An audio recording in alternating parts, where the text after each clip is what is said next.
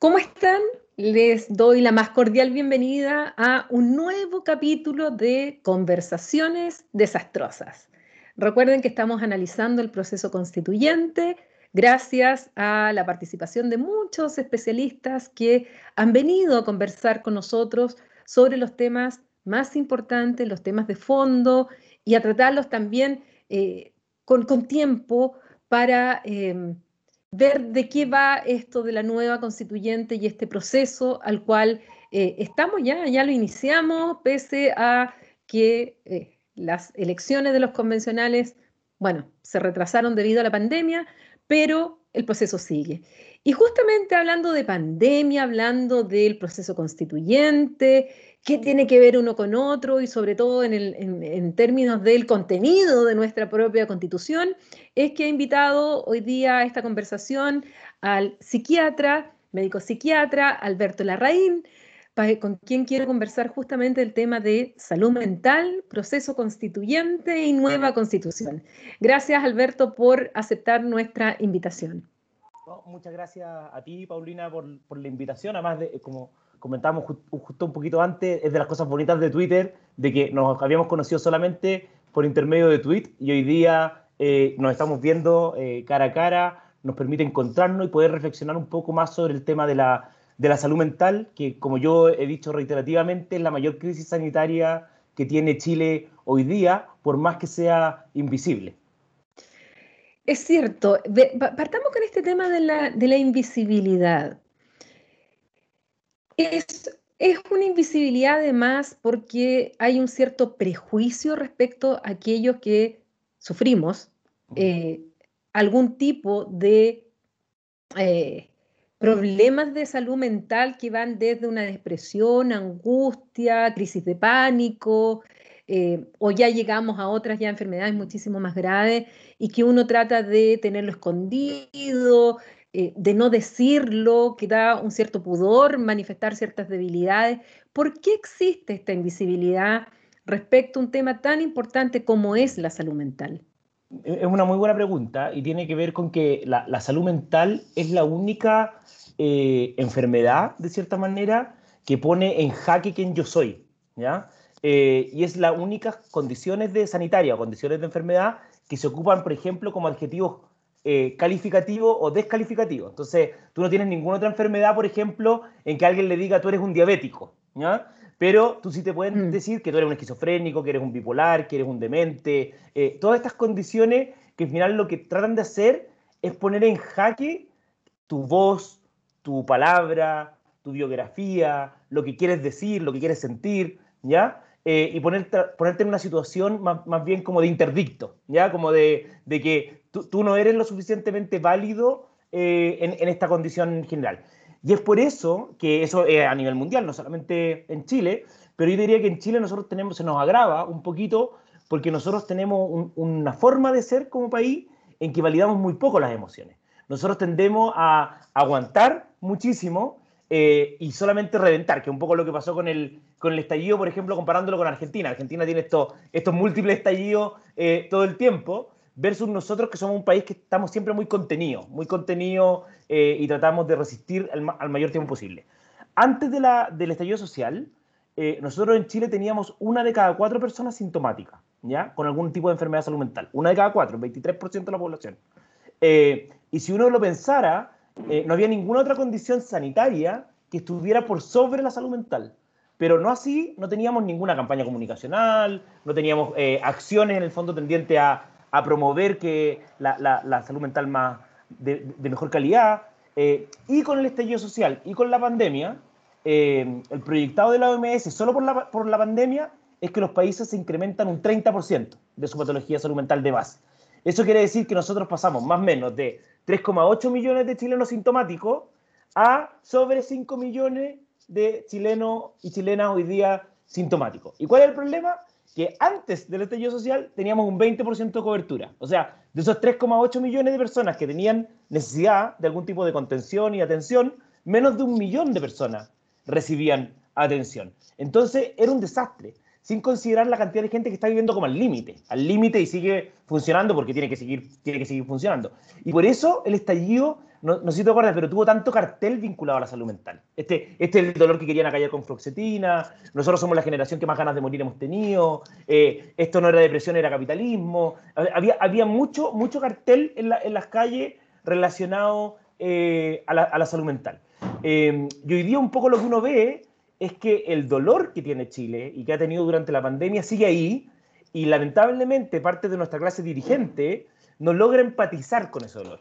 Eh, y el empatizar con el dolor es el primer paso para que alguien pueda sentir como válida su posible recuperación. Eh, si esa, esa, invalidación se, o sea, si esa validación no se genera y más encima yo ninguneo ese dolor, que es un poco lo que ha pasado con un montón de frases respecto a que se levanten más temprano o que compren por delivery o, un montón de frases de ese tipo, donde yo no reconozco el dolor que el otro está viviendo, yo genero más daño y se genera más violencia. Ahora, en términos de estadísticas, ¿a quiénes afecta más esta, este aumento de las enfermedades mentales eh, justamente por la situación de la pandemia, del estallido primero y la pandemia después? Mira, eh, eh, es un, interesante pregunta porque todas las, las, enfermedades mentales tienen una distribución eh, inequitativa, eh, exceptuando algunas que son muy biológicas como la esquizofrenia, ¿ya? La esquizofrenia tiene un componente bastante estático en la población, ¿ya? Pero lo que uno ve es que la salud mental o las enfermedades mentales hoy día son la principal causa de muerte temprana en el mundo. Por sobre la hipertensión, por sobre el cáncer, por sobre todas las enfermedades, tener una enfermedad mental es lo que más acorta tus años de vida, ¿ya? Y eso está dado por dos cosas. Una, por la falta de tratamiento, ¿ya? Y, efectivamente eso genera desde suicidio hasta sobredosis, hasta discapacidad. Y lo otro es que cuando las personas con enfermedades mentales se enferman de otras cosas, tienden a invalidar esa posible enfermedad pensando que es un síntoma eh, alaraco o que es parte de la enfermedad psiquiátrica, que la gente está mintiendo. Entonces, tampoco lo consideran y lo integran socialmente ese proceso de rehabilitación. En términos concretos, en Chile claramente hay, hay, un, hay un, un, una concentración bien grande en las poblaciones más pobres, en los deciles más pobres, en las mujeres, la, carga de enfermedad mental en las mujeres es muchísimo más alta que la de los hombres, sobre todo en casos como, como depresión. Eh, las personas mayores tienen indicadores bien malos, por ejemplo, la, la, población que más se suicida en Chile son las personas mayores. Eh, entonces, eso tiene que ver con cómo ciertos procesos se van invisibilizando. Y el tema de la salud mental tiene que ver con el bienestar. Todos nosotros tenemos una, una salud mental. Esto no tiene que ver con si yo estoy enfermo, tengo una depresión, mm. ah, ahí apareció la salud mental. No, todos tenemos una salud mental basal, que es el bienestar que a mí me, hace, me permite hacer frente al estrés en el día a día, que me permite desarrollar mi proyecto de vida y hacer una contribución a mi comunidad. Esa es la definición de la, de la OMS. Entonces, ¿qué es lo que pasa en situaciones como hoy día? Por ejemplo, con la pandemia. Eh, yo me gusta simbolizar la, la, salud mental como si fuera un recipiente, ¿ya? Como una, tiene una cierta capacidad, ¿ya? Y llega un momento en que este recipiente se llena, ¿ya? Entonces uno ve lo que ha pasado estos últimos días, gente que, que se baja del auto y se pone a gritar con el otro, eh, o que han aumentado los choques, han aumentado los, los temas de, de, balas también estos, estos últimos días, los, los, balazos, los tiroteos, y tiene que ver con que la capacidad de aguante del estrés está cada vez más bajo. En la mayoría de los países, yo no he visto todavía cifras en Chile, pero en la mayoría de los países han reportado un incremento al menos del 20% de las separaciones eh, en el contexto de pandemia. Eh, los, matrimonios se están fracturando. ¿Por qué? Porque efectivamente los roces empiezan a aumentar y tienen menos capacidad de flexibilizarse ante esta condición. Entonces, nosotros estamos en una situación muy crítica eh, y lamentablemente el gobierno no ha sido todavía capaz de ponerlo en el centro de la pandemia. La OMS dice, mira, acá hay dos pandemias, una es el virus y la otra es salud mental. Y ojo que la pandemia de salud mental va a ser más larga en el tiempo, con mayor número de casos y puede hacer caer en recesión a los países por la cantidad de licencias. Nosotros, el último reporte que dio el, el, el Ministerio de Licencias Médicas, el, del total de licencias médicas del país, el 55% estaba haciendo salud mental. ¿ya? O sea, estamos hablando de una de cada dos. Eh, y al mismo tiempo, eh, eso está afectando al personal médico. Eh, el Colegio Médico ha dicho que un tercio de su personal está con licencia principalmente por salud mental. Las clínicas salieron el otro día diciendo que el 25% de su personal estaba con licencia eh, de salud mental. Y la pregunta es, ¿cómo vamos a abordar esto en el futuro? Esa era justamente la, la, pregunta, porque, a ver, yo me imagino que dentro del concepto de salud mental hay distintas enfermedades con distintas gravedades, con distintos, obviamente distintos tratamientos. Eh, no sé si va desde la depresión o, un cuadro de angustia hasta algo más, más grave. Eh, no sé, ahí, ahí te pediría que me, contaras un poco cuál es la gama, de qué estamos hablando cuando hablamos de enfermedades eh, y, de problemas de salud mental, por un lado. Y segundo, cómo abordarlos, porque efectivamente eh, muchas veces se rechazan las licencias médicas por estas razones o eh, hay que entrar a probar muchas veces ante el empleador ante, que de verdad uno está en un cuadro eh, grave que le impide trabajar y, muchas veces no se cree o que son flojos o que, o que no, no eh, se están aprovechando de la situación. Y, y, por otro lado también cómo reconocer uno que se puede encontrar en una de estas situaciones, porque a veces uno ni siquiera se da cuenta. Mm. Puede tener un fenómeno, puede ocurrirle un día algo y uno dice, ah, me pasó esto, pero tiene que ser el estrés. Y después no se le repite, y después a lo mejor sí se le repite el mismo cuadro, y uno dice, uy, a lo mejor es algo más que solamente un estrés o un arranque de rabia o de angustia en un momento, y a lo mejor tiene crisis de pánico, y uno no lo sabía. ¿Cómo, podemos eso primero ir viendo qué, qué tipo de eh, eh, de enfermedades podríamos, las más comunes que eh, una persona podría estar enfrentada. Y segundo, bueno, como, como el Estado también tiene que hacerse cargo frente a esto cuando los reembolsos tú vas a ver y son bajísimos, la cobertura es muy baja. Y si tienes dinero te sanas, si no tienes dinero, ¿qué haces? Partamos, partamos por el tema de las enfermedades. No cualquier cosa es una enfermedad mental, ¿ya? O sea, si yo, por ejemplo, se muere mi mascota, y me da, me da pena y tengo tristeza, eso es una reacción normal dentro de un contexto eh, que es esperable. Las enfermedades mentales básicamente tienen una serie de características que hacen pensar en un pronóstico determinado, que tienen un tratamiento determinado y que al mismo tiempo o muchas veces eh, uno empieza a ver que empiezan a afectar la forma en que yo me desarrollo en mi día a día y cómo puedo desempeñar mis funciones. Dentro del espectro de enfermedades mentales están, sin duda, los trastornos ansiosos, que son los más frecuentes de, en Chile, donde están la fobia simple, está el, trastorno de ansiedad generalizado, que es esa gente que anda nerviosa por todo, está el trastorno obsesivo compulsivo y está la crisis de pánico, que sería como lo más, lo más grave. Después tenemos un segundo grupo que son los trastornos del ánimo, ¿ya? Y en esos trastornos del ánimo están las depresiones y los trastornos bipolares como para hacerlos como lo más grande. Eh, después están los trastornos psicóticos, la esquizofrenia, los delirios, eh, aquellos que nos hacen perder como la conciencia de la realidad de la que estamos viviendo.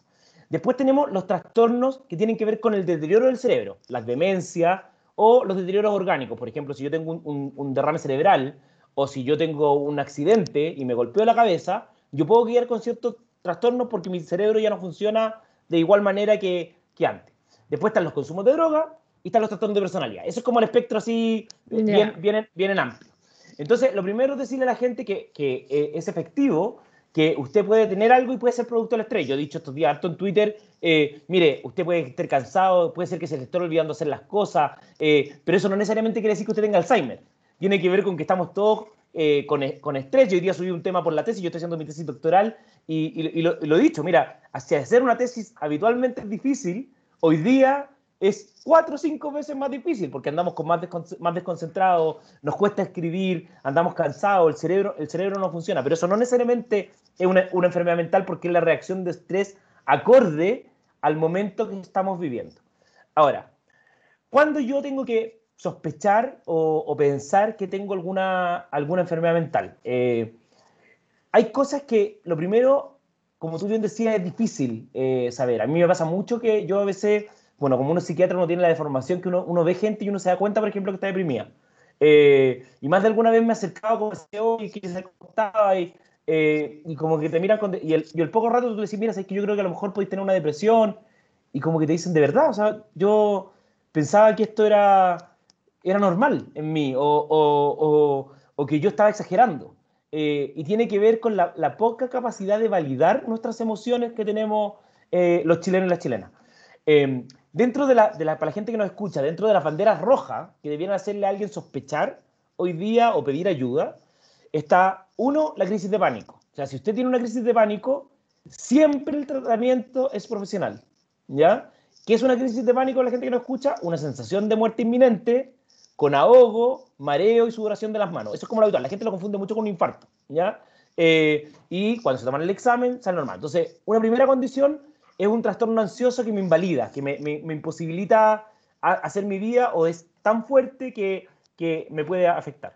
Lo segundo son cuando yo tengo cambios respecto a, lo que, a quien yo era antes, de una manera tan brusca o tan determinante que, que cambia mi, mi, comportamiento. Voy a poner el ejemplo más puntual.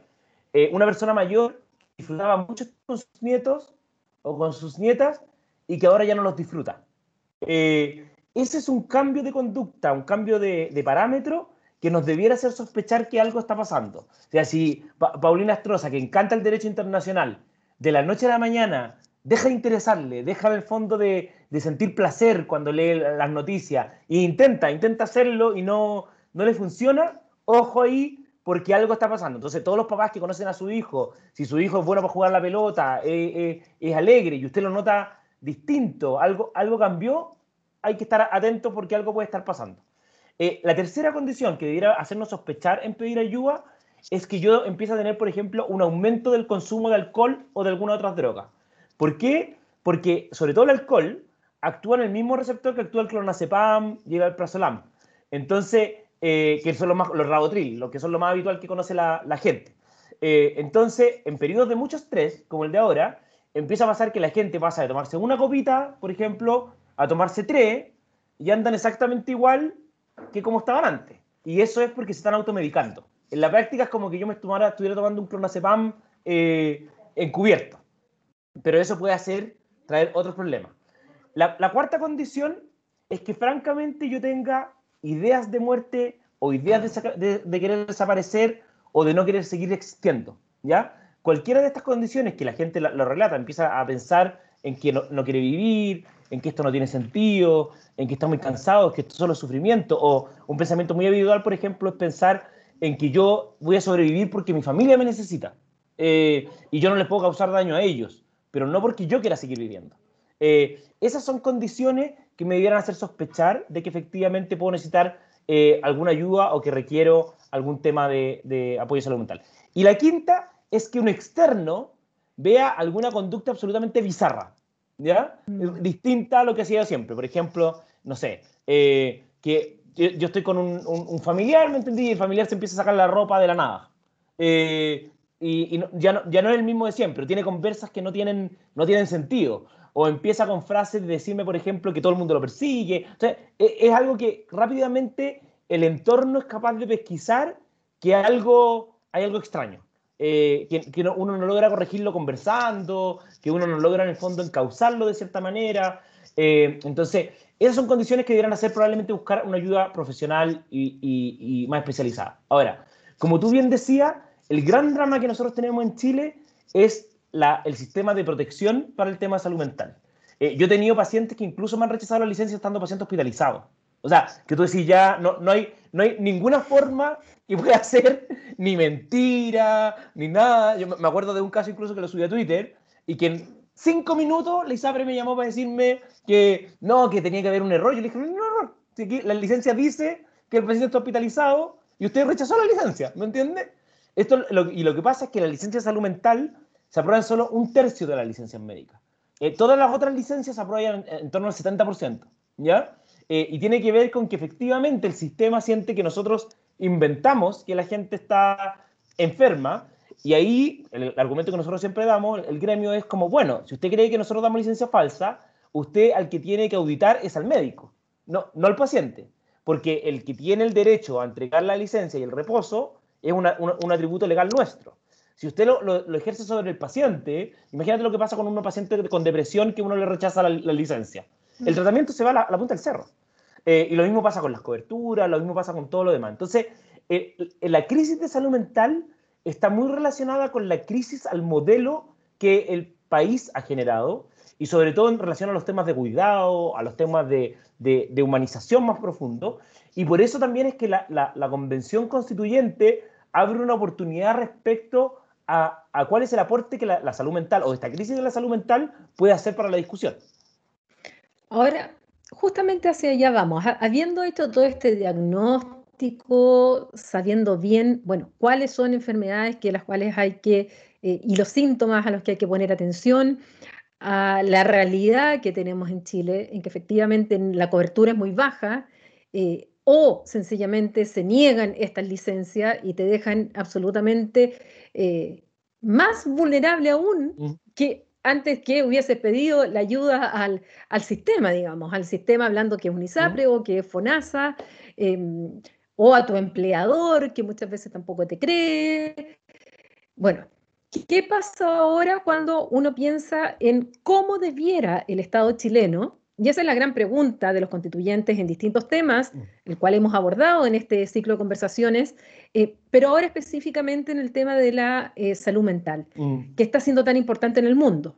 Porque yo leo en otras partes y es exactamente lo mismo que vienen alertando otros especialistas respecto a los efectos que va a tener la pandemia y efectos que también van a tener otros tipos de situaciones en este mundo tan rápido, tan exigente, tan competitivo, Em, y donde no, la cancha no es pareja para todos y finalmente eso también repercute mm.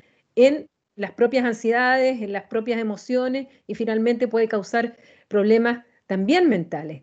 Mira. ¿Cómo debiera el Estado chileno, crees tú, abordar esto desde la Constitución hasta un sistema de salud acorde a un tema que es cada día, y yo creo que incluso, y te lo pregunto también, está empezando más, más temprano. Los ¿Mm? niños están sometidos a presión más temprano. hoy día tienen que estar en el computador, no ven a sus compañeros, sus compañeras, mm. ya no pueden salir a jugar a, las canchas de donde iban normalmente o juntarse con los amigos en la plaza. entonces, desde más temprano incluso, hoy día, esa presión que normalmente cuando ya somos más grandes la sentimos, hoy día la están sintiendo jóvenes, niños, mm. niñas. Em, entonces, ¿Qué, por dónde? ¿Por dónde lo tomamos como Estado? Mira, voy, a remontar un, tenemos también? un poquito antes del estallido social, o el año antes del estallido social, yo estaba tan desesperado con el tema de, la crisis de salud mental que un día dije, ya, hay que empezar a hablar de que esto es una crisis y, y, como sea. Eh, y me, me, pasaba que iba a todos los programas de tele y la radio y hablaba de la crisis de salud mental y había gente que me decía, pero ¿cómo? Si mira el país, los, los indicadores macroeconómicos que tiene, el país está feliz, mejor que nunca, lo que pasa es que tú ves el vaso medio vacío. Yo le decía, mira, yo lo que estoy diciendo es que independiente de todo eso, hay un tipo de indicador que empeora consistentemente en el tiempo. Y el indicador que empeora consistentemente en el tiempo es salud mental. Aumentan la drogadicción, aumentan las licencias, ha aumentado la depresión, hemos tenido periodos intermitentes en que ha aumentado el suicidio y empezaron a aparecer algunos reportes, como el que tú decías de los niños, donde aparece un estudio multicéntrico donde se miden 24 países el, el tema salud mental en los menores de 6 años y nosotros salimos el peor de los 24, ¿ya? Duplicando la tasa de enfermedad mental que el promedio. Entonces uno dice, aquí no se trata de ser autocomplaciente, tampoco queremos ser autoflagelante, pero ojo porque hay un indicador que solo empeora. Y para que solo empeore de manera consustancial, eh, la única posibilidad es que haya algo que nos esté enfermando todos. Y ese algo tiene que ser algo sistémico, ¿ya? Eh, porque si no, si no sería por, por focos, ¿cachai? Eh, y esto es como desde, la salud pública. y la gente ahí como que te criticaba y te decía que no, que esto no, era así. bueno, y el estallido social vino como a, a, a, refrendarlo, a refrendar que efectivamente había un malestar que la gente sentía y que tenía que ver Entonces, lo primero que uno espera es que nosotros nos podamos hacer cargo del dolor que la gente percibe, ¿ya? Eh, y ahí hay algo crucial, hay algo crucial respecto a la validación de, de el malestar y la tristeza que tienen muchos territorios. O sea, partiendo porque nosotros tenemos territorio llamado territorio de sacrificio. O sea, ¿me ah. entendí? Como tú dices, un territorio que es denominado como territorio de sacrificio, yo no sé qué felicidad puede tener eh, la gente que vive ahí, ¿me entiendes? Como en términos, en términos estructurales. Eh, entonces, ahí hay algo que uno espera que el gobierno y la nueva constitución haga respecto primero reconocer la heterogeneidad del país que tenemos y que las realidades de necesidades que tenemos son muy distintas. Y que cuando esas necesidades no se abordan de una forma equitativa y de una forma con cuidado y con cariño, eh, efectivamente eh, eso puede generar eh, una sensación de violencia sobre mí, una sensación de maltrato, ¿ya? Eh, y no tiene que ver con ser eh, cristalito ni más blando, como tratan de como decir en algunos momentos, sino que la percepción biográfica que yo tengo es que mi dolor no, no, no, solo no importa, sino que se ningunea, que es algo que ya decíamos antes, como fue tan claro con el tema de los 30 pesos con el metro. en el fondo cuando decían, pero ¿cómo? Son 30 pesos. Bueno, pero si te estoy diciendo que mi papá no tiene 30 pesos para pagar el, te lo estoy diciendo, no, no, no es que, eh, no, pero es que es imposible, no, pero es que te lo estoy diciendo. O sea, entonces después reclaman porque los cabros se saltan el torniquete. Eh, ahí hay un primer tema. Un segundo tema en relación a la salud mental versus el resto es que lo que nosotros aspiramos, lo que yo aspiro como psiquiatra, es que el trato que reciban las personas que viven problemas de salud mental sea el mismo que el resto de la salud. Yo no aspiro a un trato privilegiado, trato, aspiro a un trato igualitario en términos en términos de, condiciones. Ningún infarto lo mandan para la casa, ninguno. La mayoría de los intentos de suicidio lo mandan para la casa. La mayoría. Nosotros, nosotros, nosotros esa es la, realidad que nosotros vivimos. Cada vez que mandamos a hospitalizar a alguien con un intento de suicidio, lo devuelven. ¿Ya? Entonces, tú dices, mira, si la, la letalidad del intento de suicidio es más que la del infarto. ¿Me entendés? No, no, no, estoy, hablando de, de, cosas subjetivas, estoy hablando de, de, datos duros. ¿Cuál es la señal que yo le doy a, a, una, un, a, un, hombre o una mujer que intentó suicidarse cuando no lo hospitalizo, cuando lo, cuando lo devuelvo?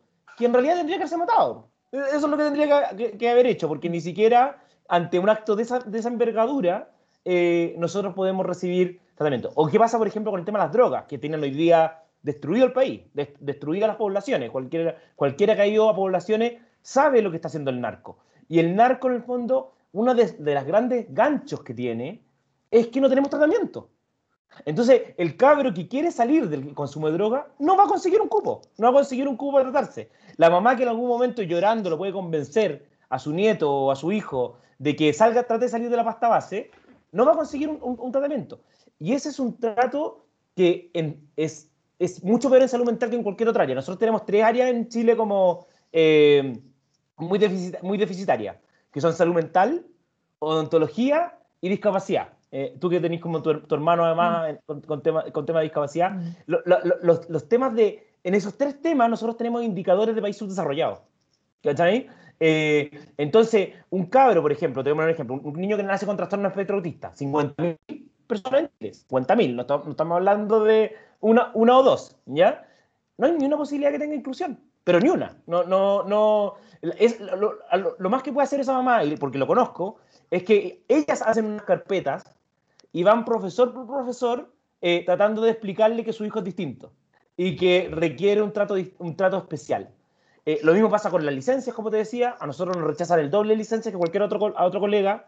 Nosotros tenemos tope. O sea, nadie pensaría en decirle al, al diabético, al hipertenso, usted tiene cinco sesiones o seis sesiones eh, máximo de nutricionista. Nosotros tenemos top en todo. Eh, después de las 10 sesiones de psicólogo, bueno, usted tiene que haber resuelto su problema. Cuando nosotros sabemos, por ejemplo, que temas como la violencia intrafamiliar, el abuso sexual, son temas que pueden demorar años de, tratamiento. Entonces, nosotros tenemos una población muy dañada, muy dañada. Yo además me atrevo a decir que Chile no ha tenido ningún proceso de reparación en serio, ninguno, ¿ya? desde la colonia.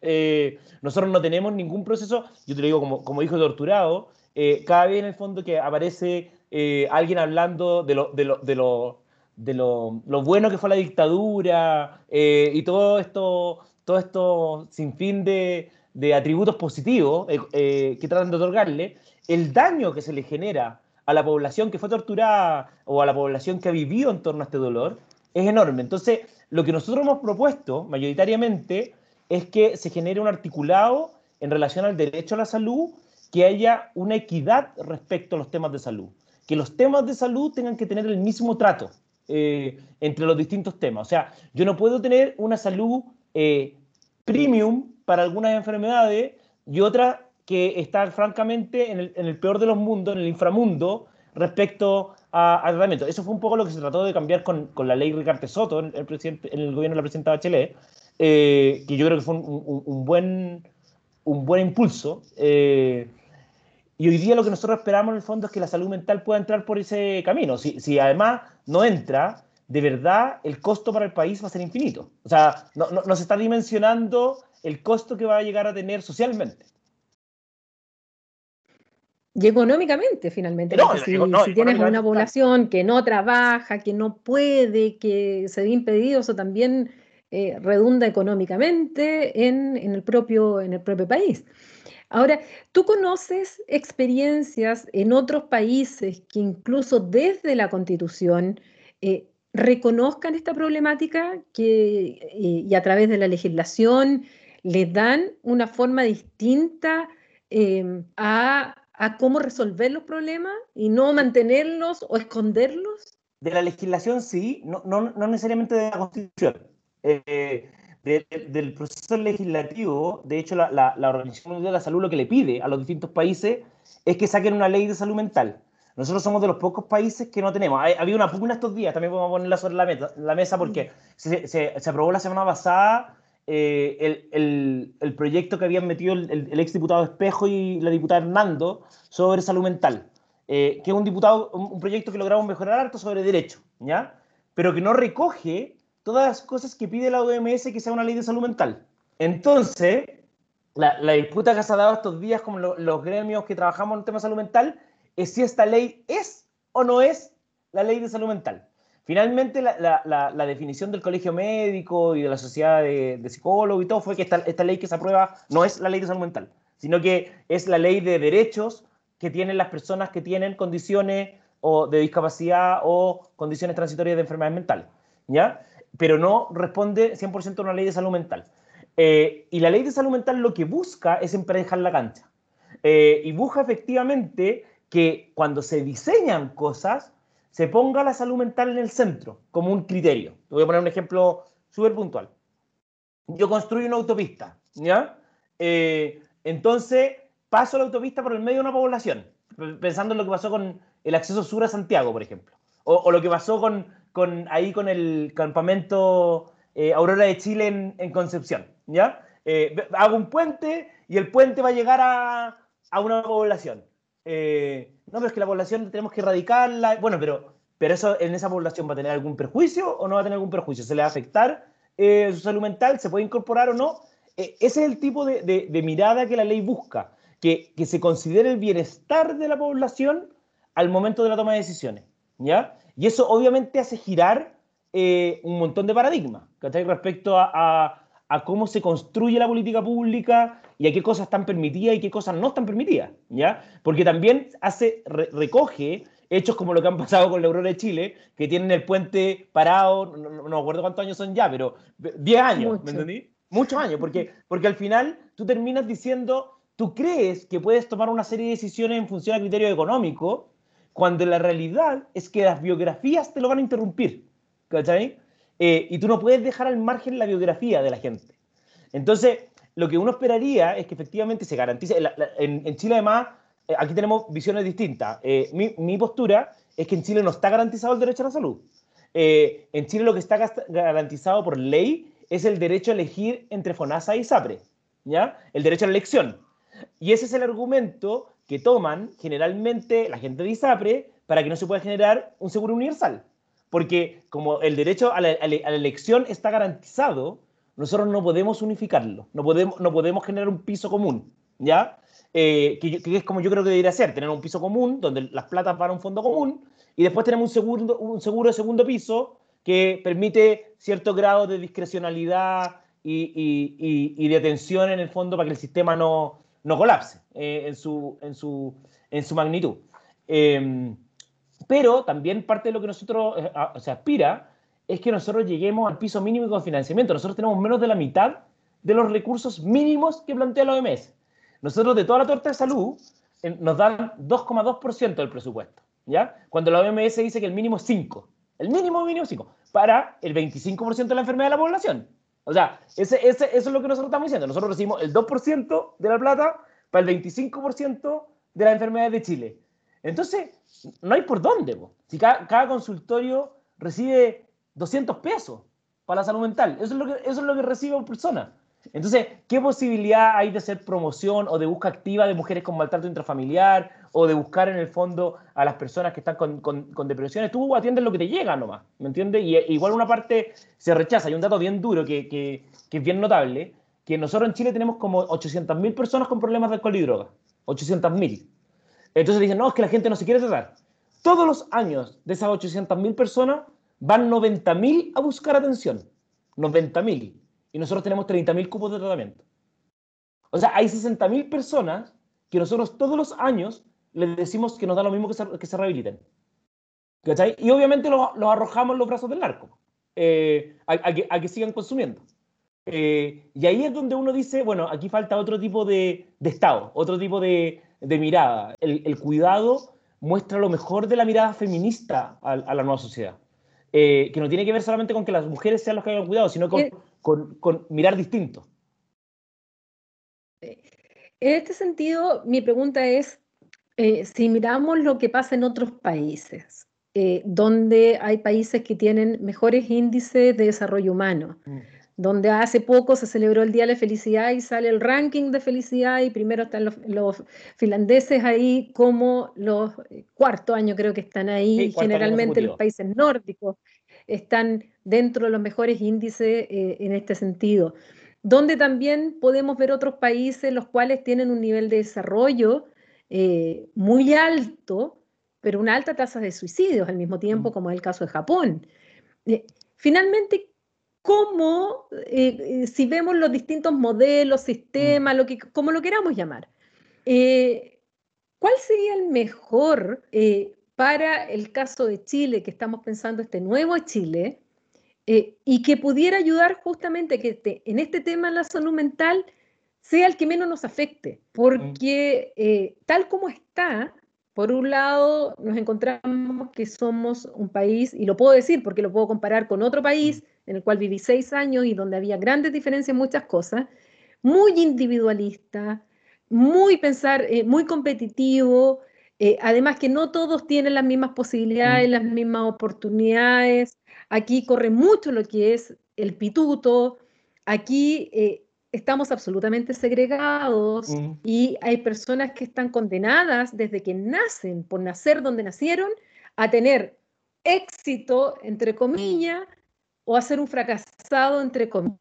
Eh, eso está muy determinado, dependiendo si tienes o no tienes recursos, que no es lo mismo que pasa en otros sistemas.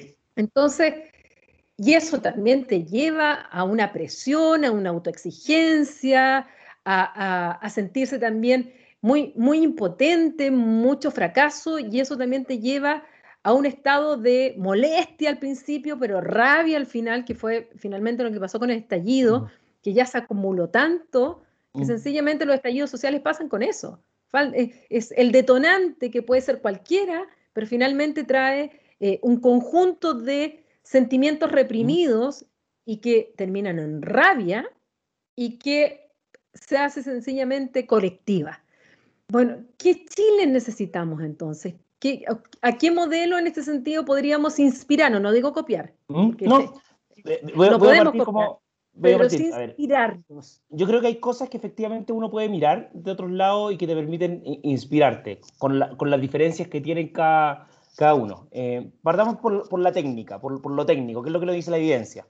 El, estudio más importante eh, a nivel mundial de felicidad el estudio prospectivo que ha hecho la Universidad de Harvard por 75 años de una corte de personas. Han seguido 75 años a las mismas personas, ¿ya? Eh, y eran 700 personas y hoy día están midiendo a su hijo, que son como 2.000 y tantos.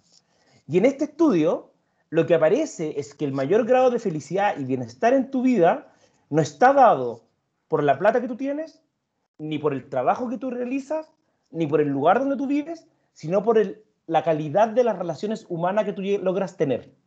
¿Ya? Eh, y eso tiene mucho sentido, ¿cachai? Y que incluso esa calidad de relaciones humanas, cuando yo la mido, cuando la están midiendo, cuando la miden a los 50 años, es el factor predictor más importante de vejez, por sobre el colesterol, la hipertensión, cualquiera respecto a cómo va a envejecer la gente, ¿ya? Entonces, lo primero que uno tendría que decir es, el país debiera tratar de hacer todo aquello que mejore o, que propenda o que facilite una buena calidad de relaciones humanas. ¿ya? Segundo, cuando empiezo a mirar ese, eso que parece tan abstracto en relación a países, por ejemplo, eh, tenemos un país en concreto, que es un país chiquitito, que es Islandia, que tiene 300.000 habitantes, cualquiera podría decir, bueno, eh, pero es de los pocos países a nivel mundial que han tenido una reducción sostenida en el tiempo, año a año, en el consumo de drogas de su adolescente. Y tanto es así que hoy día la Comunidad Europea está tomando el modelo islandés de consumo de droga para implementarlo. ¿Y qué es lo que han hecho los islandeses que están distintos a todos los otros países? Eh, lo primero es que le han dicho a todos los adolescentes que si quieren consumir drogas, consuman. dejaron de decirle no consuma por ningún motivo y lo cambiaron por un, si usted va a consumir, consuma después de que se le, se le forme el cerebro. ¿ya? Eso porque tiene una explicación, que los, los, cabros que no consuman antes de los 18, en general es muy poco probable que consuman eh, más tarde. Lo segundo es que intencionaron que todos los jóvenes de, su país sean pertenecientes a algún grupo, de música, de deporte, eh, religioso, lo que quieran, pero le hacen un seguimiento a eso, respecto a que efectivamente todos los jóvenes estén integrados. Y la tercera medida fue que propusieron que todos los papás pasaran una hora de calidad con sus hijos al día. Una hora. Y con esas tres medidas se empezó a desplomar el consumo de droga en la, adolescencia. Y eso es lo que te muestra, y es algo súper sabido, es que los cabros que consumen droga efectivamente consumen porque quieren o sentir un placer que no tienen en su vida o quieren dolor que no tienen. ¿ya? Esas son como las dos causas más, más frecuentes. Quiero estar en un espacio que no, que no sea mi vida actual. Entonces, si yo empiezo a ver los modelos, como tú decías bien, por ejemplo, el modelo de Finlandia, un modelo donde los cabros van al colegio territorialmente, donde no tienen eh, clases escolares, donde la, forma de aprendizaje es flexible en función de proyectos, en función de, de habilidades blandas, uno empieza a entender que el centro del país entendió que el desarrollo y el crecimiento es secundario al bienestar de sus habitantes. Eh, y que cuando yo tengo bienestar de los habitantes, efectivamente el crecimiento se da. Per se, hoy día hay, varios, hay varias compañías, no sé si lo he visto, que han, han disminuido la jornada. Eh, y todos los estudios que han, han, mostrado que aquellas compañías que disminuyeron su jornada laboral a cuatro días han aumentado la productividad y han aumentado las ganancias. ¿Ya? Entonces, pareciera ser como el contrasentido de que uno piensa que tienen que trabajar la gente siete días a la semana, 24-7, pero no, porque la gente deja de ser menos productiva, anda más cansada, está más reventada, entonces no, no funciona. Entonces, eh, hay modelos como los anglosajones, como los, modelos eh, eh, europeos, pero también hay modelos orientales que son súper interesantes. Por ejemplo, Tailandia tiene modelos en que a los niños todos los días tienen una hora de práctica sobre el poder manejar y entender sus emociones. Todos los días, ¿ya? Algo que tiene que ver con, con la introspección. Eh, y eso es algo que nosotros no tenemos. Nosotros no tenemos educación emocional. Eh, y eso probablemente es nuestro modelo, que, que, además ha sido un experimento en términos del, del, modelo neoliberal, bueno, nosotros lo estamos viviendo con creces. Eh, y tenemos experiencia además en la región del Biobío brutales respecto a lo que ha sido. Por ejemplo, el caso de Lota, que es la ciudad de, mi, de mis amores, ¿cachai? Eh, una ciudad que básicamente se decide cerrar la mina de la noche a la mañana, ¿me entendís? Porque ya no es productiva y tenía hoy día 6.000, Y hasta el día de hoy lleva 23 años pegándole sueldos de emergencia, entonces tenéis antes pagados y los, mataste en vida. Y más encima los, los de... Entonces, al final, es una mirada en que no hay cariño, porque tomó una decisión desde los números, sin conocer la realidad de la población, y, y truncó la vida de miles de personas, de miles de familias. Entonces, lo que uno espera es que efectivamente el tomador de decisión y la, la, clase más dirigencial pueda entender que tienen que incorporar otros atributos a la toma de decisión. Y, y, son atributos blandos, ¿ya? Son atributos como el cariño, como el bienestar, el, los recuerdos, el tipo de memoria que voy a generar. Hay, bueno, hay experiencias que son más anecdóticas también, como el caso de Bután, que tiene un indicador de, de felicidad dentro de su país ellos miden, el FIB, la felicidad interna bruta, todos los años en conjunto al PIB. Eh, y en base a esas dos cosas se van tomando decisiones. Nosotros en Chile tenemos experiencias de eso. Por ejemplo, el, ex alcalde Mella en, en, Quillota, alcalde todavía, eh, tenía un indicador de felicidad para la comuna. Eh, y tenía indicadores, por ejemplo, del buen morir. Tenía dispositivos para que la gente pudiera morir bien, acompañada. Entonces, hay experiencias que podemos mirar, pero efectivamente tienen lógicas distintas a lo que el país ha ido desarrollando. Para terminar, Alberto, ¿qué, ¿qué le recomendarías tú a los, los y las constituyentes que saldrán elegidos en algún momento y se sentarán a la mesa a redactar lo que va a ser nuestra futura constitución.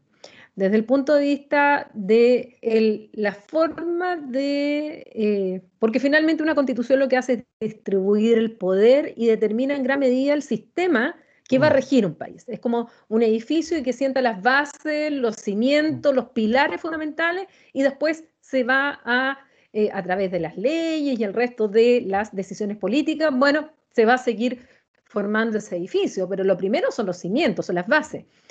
¿Qué le dirías tú, qué le aconsejarías tú eh, desde esta perspectiva a aquellos que van a redactar nuestra constitución? Yo lo, primero que les diría es que nosotros necesitamos constituyentes que con más que, que llegar con certezas, lleguen con capacidad de escucha y de cuestionarse ciertas cosas. Eh, eh, yo creo que eso es lo, más importante, porque si todos llegan con una idea predeterminada de lo que tiene que decir o lo que no tiene que decir, la posibilidad de encuentro es muy baja. Lo segundo es tratar de entender que la forma es el fondo. ¿ya? Y yo creo, por ejemplo, que la constitución no puede redactarse en Santiago, eh, porque sería una señal muy negativa. Lo, lo, mismo dicho respecto al Palacio Pereira. Creo que hablar de inequidad en un palacio no es la mejor señal hacia la población. ¿ya? Eh, nosotros necesitamos dar señales, señales de testimonio de que esto efectivamente es en serio. Eh, y lo tercero que, ojalá eh, lleguen representando mundos. Porque todo está hecho para que se mantenga el status quo, en términos de recursos, de, difusión. Entonces, ojalá que entiendan que tienen que hacer de puente con mundos que van a quedar afuera eh, y que necesitamos que se sientan representados. Porque lo que está en juego hoy día no es la, solo la redacción de la constituyente. Lo que está en juego es que siga siendo legítima nuestra democracia. Eh, y de verdad, para los que somos papás, eh, yo a mí me angustia cada vez que pienso en el fondo que, que mi hijo puede encontrarse en un país con más desestabilización o con más dolor o con más crisis hacia, hacia adelante. Pero requieren un cambio brutal y que efectivamente podamos mirar distinto y asumir que cosas en que no hemos equivocado y que tenemos que corregirla eh, con el corazón en la mano. Bueno, Alberto, yo quiero agradecerte esta conversación, creo que muy necesaria, creo que implementar muchos de los otros temas que nosotros hemos eh, abordado en estas conversaciones desastrosas y que son tan importantes como hablar del sistema político o hablar de la forma de gobierno, de la descentralización o hablar de la educación. Agradecer mucho el tiempo y la disposición de conversar con nosotros. Muchas gracias a ti, Paulina. Muy, muy contento de conocernos, además, en, en, cuasi persona, ¿ah? a través de una pantalla. Sí. Sí, así que gracias. Y a ustedes también agradecerles el que eh, nos hayan escuchado, nos hayan visto. Recuerden que estos programas quedan en nuestra cuenta de eh, YouTube, del canal de YouTube, además en Spotify. Eh, transmitimos también a través de TV Ñuble y además del canal 9 regional aquí en BioBio. Así que lo espero en una próxima conversación desastrosa. Adiós. Chao.